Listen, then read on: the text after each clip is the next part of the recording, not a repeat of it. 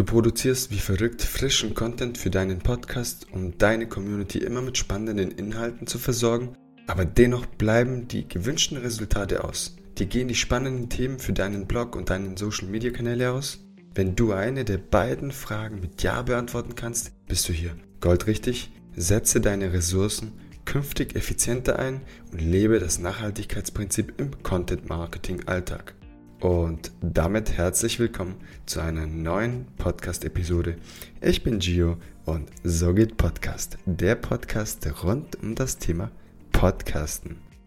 Ich hatte die letzten Wochen wirklich tolle Interviewgäste und ich hoffe, euch haben die Interview-Podcast-Episoden wirklich sehr gefallen. In Zukunft werden weiterhin sehr, sehr viele tolle Interviewgäste bei Soge Podcast teilnehmen. Doch heute bin ich ganz alleine und möchte mich mit dem Thema Content Recycling auseinandersetzen. Wie kann ich bereits entstandenen oder bereits aufgenommenen Content wiederverwenden? Also Medieninhalte nochmals zu verwenden. Darf man das? Sollte man das? Ja, die Frage habe ich mir auch gestellt und bin auf zwei Begriffe gestoßen. Einmal Content Recycling. Man zielt darauf ab, dass bereits vorhandene Inhalte genutzt werden um etwas Neues zu kreieren. Das kann auf mehreren Wegen geschehen.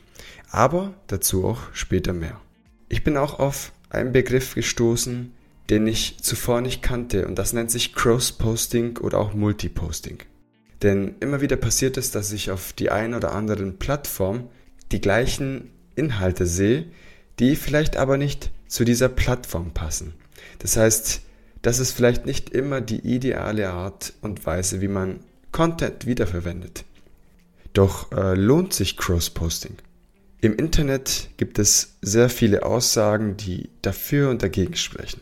Die Direktorin und Online-Marketing-Chefin Hannah Mende von Morefire spricht sich eher gegen das Cross-Posting, denn es gibt Gründe, die wirklich dagegen sprechen. Jede Plattform funktioniert individuell. Vergleicht man Instagram, YouTube oder Facebook beispielsweise miteinander, so wird sofort ersichtlich, dass unterschiedliche Algorithmen am Werk sind. Jede Plattform ist quasi eine andere Welt, die auf die gleiche Basis von Interaction funktioniert, aber eben mit unterschiedlichen Algorithmen. Was auch gegen Cross-Posting spricht, ist, dass man den Ziel nicht vor Augen lassen sollte. Vor lauter Bäume sehe ich den Wald nicht mehr und ja, Social Media lebt von Interaction mit der Community und man kann seine Postings auf verschiedenen Plattformen veröffentlichen. Das heißt aber nicht, dass du auf allen Plattformen wachsen wirst. Denn du musst mit deiner Community der unterschiedlichen Plattformen interagieren. Das heißt einfach nur auf zehn verschiedene Plattformen posten und das war's, das funktioniert nicht. Hanna sagt auch, dass das USP, also die Unique Value Proposition, also das Alleinstellungsmerkmal, verloren geht. Und das ist wirklich ein wichtiger Faktor. Jeder sollte wirklich ein Alleinstellungsmerkmal haben. Was zeichnet dich aus? Was zeichnet dein Podcast aus? Was macht dich einzigartig? Und weshalb schalten deine Zuhörer ein? Wenn wir das Ganze auf eine Social-Media-Plattform übertragen, dann bietet jedes Portal besondere Möglichkeiten zur Nutzung und dementsprechend auch zur Kontaktgenerierung, zur Kommunikation, zum Verkaufen und eine eigene Marke aufzubauen. Das waren jetzt drei Gründe, die gegen Cross-Posting sprechen. Und da gibt es sicherlich einige mehr. Was meiner Meinung nach aber für Cross-Posting spricht, und das ist mein eigenes Empfinden, ist es, wenn ich Inhalte meines Podcastes in einem Reel verpacke und diesen Reel auf Instagram verbreite, aber auch auf YouTube Shorts und auf TikTok. Dann macht meiner Meinung nach Cross-Posting auf jeden Fall Sinn.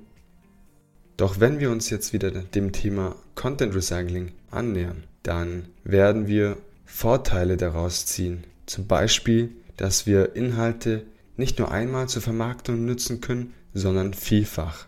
Das heißt, wir sparen viel Zeit. Die Idee wurde ja schon einmal umgesetzt und jetzt verpasst man dieser Idee einen neuen Kleid. Content Recycling ist mit wesentlich weniger Aufwand verbunden als die neue Produktion. Und um das Thema jetzt praktisch anzugehen, habe ich mir verschiedene Content Recycling Strategien herausgeschrieben. und das wird in drei Kategorien eingeteilt. Einmal von mir persönlich herausgesuchte Content Recycling Ideen. Dann habe ich die Instagram Community gefragt und habe wirklich tolle Antworten von euch bekommen. An dieser Stelle nochmal vielen Dank. Und an dritter Stelle kommen dann Vorschläge aus dem Netz. Und da habe ich sicherlich auch tolle Ideen gefunden, wie ihr Content Recycling betreiben könnt. Idee Nummer eins von mir persönlich, einen Transkript deiner eigenen Audiodatei erstellen und auf einem Blog veröffentlichen. Ein Transkript ist quasi eine Mitschrift deiner Audiodatei. Es wird also genau verschriftlicht, was du im Podcast sprichst. Idee Nummer zwei lautet Audiogramme erstellen und auf Social Media teilen. Ja, das ist ganz klassisch und das wird wirklich sehr, sehr oft von Podcaster angewendet. Idee Nummer drei: Gestalte eine Themenwoche rund um deine aktuelle Podcast-Episode. Und das hat den Vorteil, dass du nicht den Rad neu erfinden musst. Du hast ein Thema deiner aktuellen Podcast-Episode und kannst deine Inhalte zum Beispiel auf Social Media rund um diesen Thema formen. Das heißt, ich habe eine bestimmte Folge im Thema Gesundheit, zum Beispiel über Detox, dann kann ich die ganze Woche um diesen Thema gestalten. Bei SoGit Podcast war es beispielsweise so, dass ich eine Rhetorikwoche hatte, eine Woche rund um das Thema Pinterest für Podcaster oder auch in der letzten Woche das Thema Stimm- und Sprechtraining. Also wurde die Woche um dieses Thema rum gestaltet.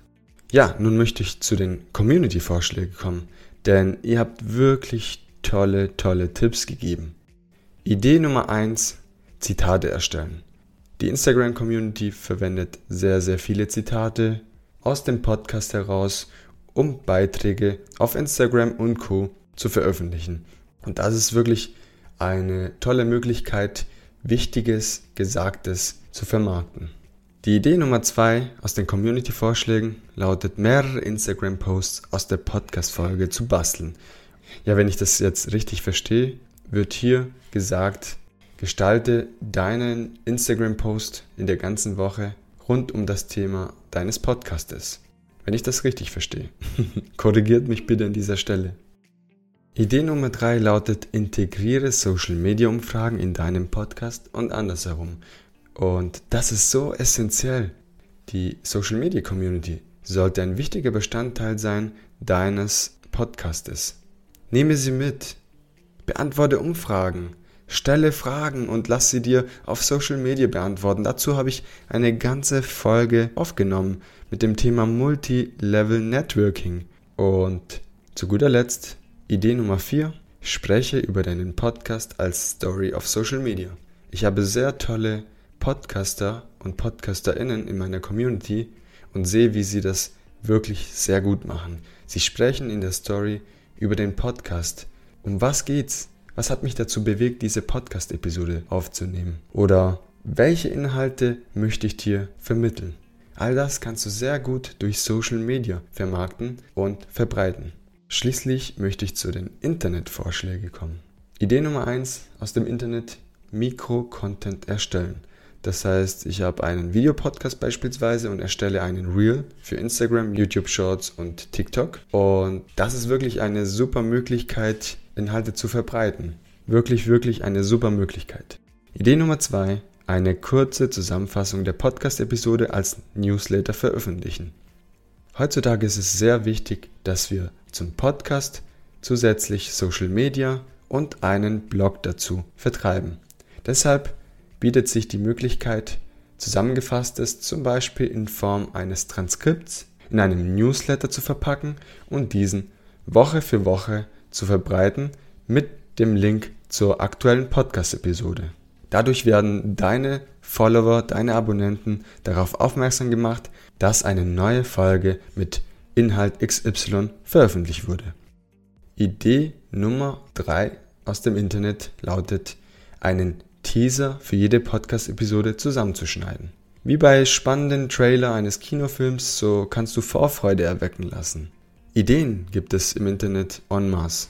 Und ich möchte dir jetzt an dieser Stelle einen letzten Tipp für Content Recycling geben. Für Podcaster, die zuvor einen Blog betrieben haben und den Podcast später gestartet haben. Sie können Blogbeiträge in, ja, in einer neuen Podcast-Episode umwandeln. Denn genau das ist das Gegenteil, was wir ansonsten tun. Ja, an dieser Stelle möchte ich zum Fazit dieser Podcast-Episode kommen. Mit Content Recycling können wir alte Inhalte neu definieren und dadurch Gelerntes wiederverwenden. Für mich persönlich den größten Vorteil überhaupt. Arbeite smart und nicht nur hart. Das ist meine Message für die heutige Podcast-Episode.